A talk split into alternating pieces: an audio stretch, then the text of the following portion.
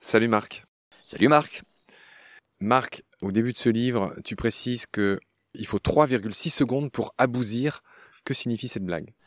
C'est une étude très sérieuse de scientifiques qui ont observé qu'une fois que la bouse était tombée euh, au sol, les insectes mettaient en moyenne 3 secondes 6 pour arriver. Et les premiers arrivés sont en général les mouches qui sont les plus rapides, qui ont des palpeurs, des détecteurs de merde vraiment euh, très très sophistiqués, parce que c'est leur terrain de vie. Ensuite arrivent les coléoptères, et tout de suite, une bouse fraîche, c'est un festin royal d'abord pour euh, plein d'insectes. C'est aussi une nurserie parce qu'ils pondent, c'est un terrain de chasse pour les autres. Enfin, c'est vraiment c'est un micro-univers passionnant. Donc tu donnes les noms. Hein, euh, ce qu'on appelle vulgairement la mouche à merde a un vrai nom scientifique, c'est la scatophage du fumier. Les mâles sont jaunes, les femelles sont plus grises. Ce sont des grosses mouches jaunes et velues. Et là encore, tu dis qu'ils abousissent une heure avant les femelles, les mâles. Oui, alors là, il y a un farfelu dans mon genre qui s'appelle Geoffrey euh, Alan Parker, qui est un, un Britannique qui a étudié les mouches à merde pendant des heures il a découvert un principe scientifique qui est la compétition spermatique en observant l'escatophage du fumier, justement parce que les femelles sont très volages. Donc les mâles, ils sont obligés de se battre pour avoir la paternité, si on veut dire.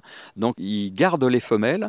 Ils font garde du corps, mais c'est pas tout à fait désintéressé parce qu'ils se les gardent pour s'accoupler avec et avoir des petits. Et ça, ça a été observé, la compétition spermatique sur les mouches à merde.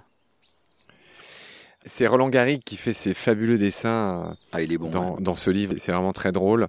Il y a un schéma euh, qui est un peu rigolo, mais qui n'en est pas moins tout à fait exact de bouses, où on voit qu'en fait, les bouses sont attaquées de tous les côtés. C'est-à-dire que ça vient par en dessous, ça vient par au-dessus, ça vient par les côtés, jusqu'à ce qu'elles soient dégradées. C'est une manne, en fait. Ah bah c'est une manne, oui. C'est un festin, déjà. Il y a des mangeurs. Pour nous, c'est un déchet. Pour eux, c'est délicieux. Donc euh, il y en a qui attaquent par en dessous, il y a beaucoup de bousiers qui creusent des tunnels sous les bouses. On ne les voit pas en fait, euh, la plupart des bousiers on ne les voit pas. On parle beaucoup de bousiers, mais on voit quasiment que des mouches en fait sur le terrain. Et par-dessous, euh, il y a tout un tas de parades nuptiales d'ailleurs. les plus connus c'est les bousiers, les scarabées sacrés, là c'est plutôt dans le sud, hein. il n'y en a plus en France maintenant, qui trimballent des grosses boules de crottin ou de bouse qu'ils offrent à leurs femelles. Ils élèvent leurs petits là-dedans. Enfin, c'est le cadeau de noces royales, c'est une boule de merde. Marc, toi qui aimes tant les oiseaux, tu parles de couche-culotte pour les oisillons. Effectivement, certains oiseaux sont très sales et il y en a d'autres qui sont très propres. Et il y en a même qui utilisent ce que tu appelles des couches culottes. Explique-nous euh, ce que tu veux dire. Bah là, on vient d'entendre des mésanges passer, elles sont en train de nidifier. C'est tout à fait ce qu'on voit quand on regarde des mésanges qui nidifient. Souvent, les parents repartent avec euh, une espèce de sac blanc dans le bec. Et ce sont les fientes des oisillons qui sont dans une espèce de sac, euh, pas en plastique, mais l'équivalent. Donc, le sac poubelle ou de couches culottes préadaptées. Et comme ça, ils peuvent jeter les fientes loin du nid pour pas être repérés. En revanche, il y a des oiseaux qui sont très crades, genre les huppes qui sont magnifiques, mais ou les martins pêcheurs, et ça sent un peu l'ammoniaque autour d'eux. Euh, bon, c'est des gros oiseaux qui ont moins à craindre des prédateurs et peut-être qu'ils les font fuir avec l'odeur, mais eux, c'est vraiment très méticuleux, quoi. Ils font le service de nettoyage. Marc, on apprend aussi des choses sur le lapin, les crottes de nuit du lapin. Le lapin est coprophage, ça veut dire qu'il mange euh, ses crottes. Explique-nous pourquoi il fait ça et comment ça se passe. En fait, quand un lapin mange, le premier trajet, il ressort pas des crottes, c'est des sécotrophes, ça s'appelle. C'est-à-dire que c'est pour lui un bonbon à la vitamine. C'est pas encore digéré, c'est presque un ruminant. Et donc il va manger ses crottes la nuit. Donc si vous voyez vos lapins manger leurs crottes, laissez-les faire parce que si vous les privez de ça, ils peuvent avoir des crises d'épilepsie. Ils ont vraiment besoin des vitamines qui sont pas encore digérées du premier trajet.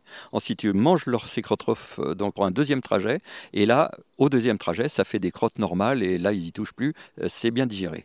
Marc, je pensais m'y connaître sur les vautours et nos amis les percnoptères, qui sont les plus petits vautours du monde peut-être, avec leurs belles têtes jaunes, leur plumage blanc, ceux qui arrivent à casser des œufs d'autruche en, jetant des pierres dessus. Hein. C'est un des rares animaux qui sait utiliser des outils. Mais là, tu m'apprends qu'ils se nourrissent aussi, parfois, de bouse. Qu'est-ce qu'ils y trouvent? Et ils s'en servent pour séduire en plus. Les mâles, euh, ils mangent beaucoup de bouse, bah, ils mangent beaucoup de déchets, hein, les percnoptères. C'est un bel oiseau avec des ailes euh, noires et blanches de cigogne et la tête jaune, dorée, orange. Et quand ils mangent des bouses, les mâles, ça les fait bronzer. Les caroténoïdes qui sont dans les bouses les rendent orange et beaucoup plus séduisants. Ils jouent les séducteurs bronzés, si vous voulez, en bouffant de la merde. Sur ces bonnes paroles s'achève notre épisode du jour. Prends soin de toi. Salut. À bientôt.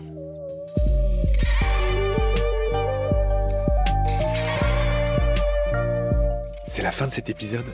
Merci de l'avoir suivi. Pour continuer, nous avons besoin de votre soutien. Et vous pouvez nous aider simplement, en quelques clics et gratuitement. Il suffit par exemple d'utiliser le moteur de recherche solidaire Lilo. Ainsi, chacune de vos recherches sur Internet générera des gouttes qui seront reversées au projet de votre choix, comme Baleine sous gravillon par exemple. Vous pouvez par ailleurs vous abonner à nos podcasts comme d'habitude, partager les liens, devenir adhérent de l'association BSG ou encore faire un don sur Helloasso ou sur Tipeee. Grand merci par avance. Je remercie tous mes équipiers pour leur aide précieuse. Je vous retrouve bientôt pour de nouveaux épisodes. Et d'ici là, prenez soin de vous et de ce qu'il y a autour de vous. Merci. À bientôt.